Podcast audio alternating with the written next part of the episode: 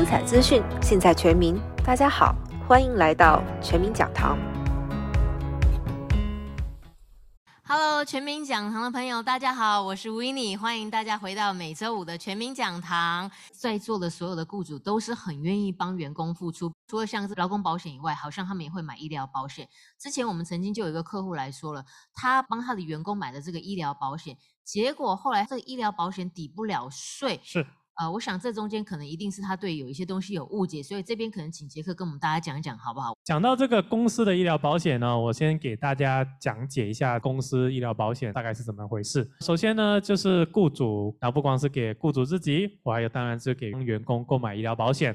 现在的话呢，有些保险公司呢还是会接受一个人以上的公司，大部分还是两个人为主了。那政府也有规定呢，如果是五十个全职员工以上的话。那您作为雇主呢，是需要提供呃医疗保险的一定的比率，呃，就是给这个员工还有他的孩子们。啊，今年的比率是要到百分之九十六嘛，也就是说一百个里面九十六个员工你必须要有雇主提供保险。那另外的话呢，是要求至少要付百分之五十的保费。好处是。公司支付的保费都是可以当做你的一个花销，全额的去抵税。呃，要注意的就是说，员工自己支付的这保费，当然他不可以抵税啦。但是呢，他可以省下一个，他可以用一个叫税前收入来付保费，这叫 Section 一二五 POP。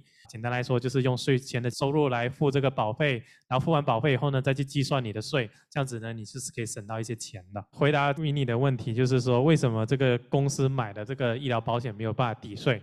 然后我猜想哦，可能就是公司呢是帮员工买的是个人的这个医疗保费。那为什么呢？因为这个医疗保险呢，它肯定是有公司名义买的 group health insurance，或者是个人买的 individual 的 health insurance。团体的员工的医疗保险呢，就可以抵税。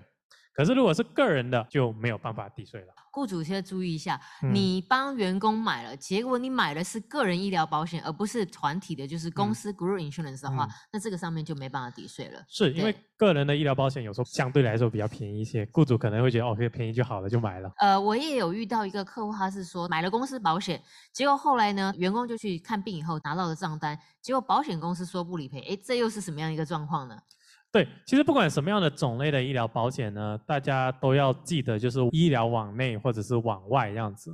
你如果是到跟你的计划有签约的医生或者是医院去看诊的话，自然而然就是按照你的这个计划的福利来支付嘛。当然，他可能是去到一些往外的这些医生，就是说他没有跟你这个计划签约。那这个医生要收你多少钱，就是他的事情了。保险公司因为没有跟他签约，所以呢没有约束力。有一些保险他顶多就付一点点的钱，可是大部分的钱还是需要自己去付的。所以呢，买了保险以后，你去看医生之前呢，还是要建议大家看那个医生或者是那个医院是否有跟你的自己的这个保险公司的这个计划有签约，不然的话，你可能会有一些很高额的账单出现。那当然，这也会影响到我们后面要讲的，有客人就说去看病的时候，哎，为什么我看医生还要转诊啊？为什么诊所不收？那我们来讲讲 HMO 和 PPO 中间的不同，给大家再重新的恢复一下记忆。HMO 的部分是怎么样子呢？是。HMO 的话呢，首先你要指定家庭医生。简单来讲，就是你有什么事情，你就去找你的家庭医生。他如果搞不定您的话，那么他就会帮你做转诊到医疗网内的一些专科医生。转诊呢，大家就要注意了啊，最快也许是三天，也许是三个星期，也许是三个月啊，甚至更久。但是相对来讲，它的保费就会比较便宜，然后它的其实。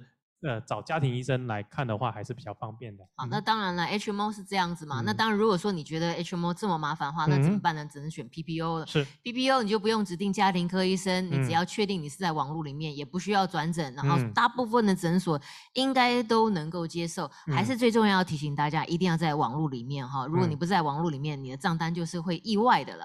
那我们如果是团体保险，要怎么样能够来省保费呢？首先第一点啊，你选择单一保险公司。主要是我有碰过有一些呃公司，因为为了要达到一些员工的这个需求啊，他会提供不同的保险公司。那反而因为为了要方便管理的话呢，这个成本呢就比较多。对，另外呢，我们在选择计划上面呢，其实也是可以注意几点。和 PPO 比较的话，HMO 的保费是相对是比较便宜的。但是呢，在这个 HMO 里面呢，它也有不同的医疗网医或者医生的选择较少的 HMO 的计划。我今天就拿一家公司来做一个例子啊，这家公司叫 HealthNet 保险公司。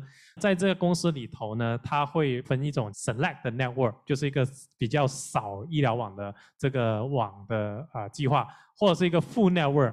你知道吗？一个 Select 的 Network 就是一个最少的 Network 呢，和这个 Full Network 来比较的话，每个月平均哦可以省到百分之十五。所以，如果说你是公司的雇主，公司的员工年纪都比较轻一点点，身体状况也比较好的话，你就可以选这个网络稍微窄小一点点，因为他们去看医生的机会比较小嘛。那这样相同的话就会省一点钱。是。是不是 PPO 我们也是一样这样的一个概念呢？对，没错。其实 PPO 现在也是有啊，比如说我还是拿这个 Bruce Shield 是我们 PPO 最好的一个公司哦。它也是有这个 seller network 跟这个 full network，它的平均呢可以省到百分之十三，还是一样，要看地区跟年龄。最后一点呢，要提醒大家，你不管是 HMO 或者 PPO 的话，有一些可能一些老移民，他们还是有个观念，觉得说 PPO 好像所有医生都能够看的啊，其实现在并不是这种情况，还是要看看你的这个医生有没有跟你的个计划有签约。啊，否则的话就会面临一些高额的一些可能你没想象的账单这样子。好，那我们刚才前面讲了这么多，花了那杰克跟我们总结一下，你今天跟我们分享的一些最重要的精华部分，给大家带走，好不好？好的，最后我们讲的这个团体医疗保险，以前。大部分都是两个人以上才能够买团体医疗保险，现在有保险公司是可以接受一个人以上就可以买的。五十人以上，提醒大家这是强制购买的，不然的话是有罚款的哈。雇主呢，你至少要支付百分之五十的保费。同样的，支付百分之五十的保费也好，支付百分之八十甚至百分之百的保费也好。这些费用呢，都可以让你来抵掉你的所得税的，对雇主在省税上面呢是有一个好处。现在我们美国的这个失业率算是比较低的，那也就是说，好的员工需要有好的福利来争取，所以现在很多人的话呢。都会以团体医疗保险的标准呢，来看看要不要加入这个公司。没错哈，所以雇主们，你心心念念的把这个公司呢成立好了以后，要怎么样能够留下好的员工的话，这也是要靠你的智慧，要选择好的这个保险，不管是商业保险、劳工保险，甚至到医疗保险，你才能把好的人才留下来。感谢大家的收听，全民讲堂将持续为您提供最精彩的资讯。如果你喜欢我们的节目，可以在喜马拉雅、苹果播客、Vocal Media、YouTube、微信和 Line 上关注并订阅全民讲堂。我们下期再见。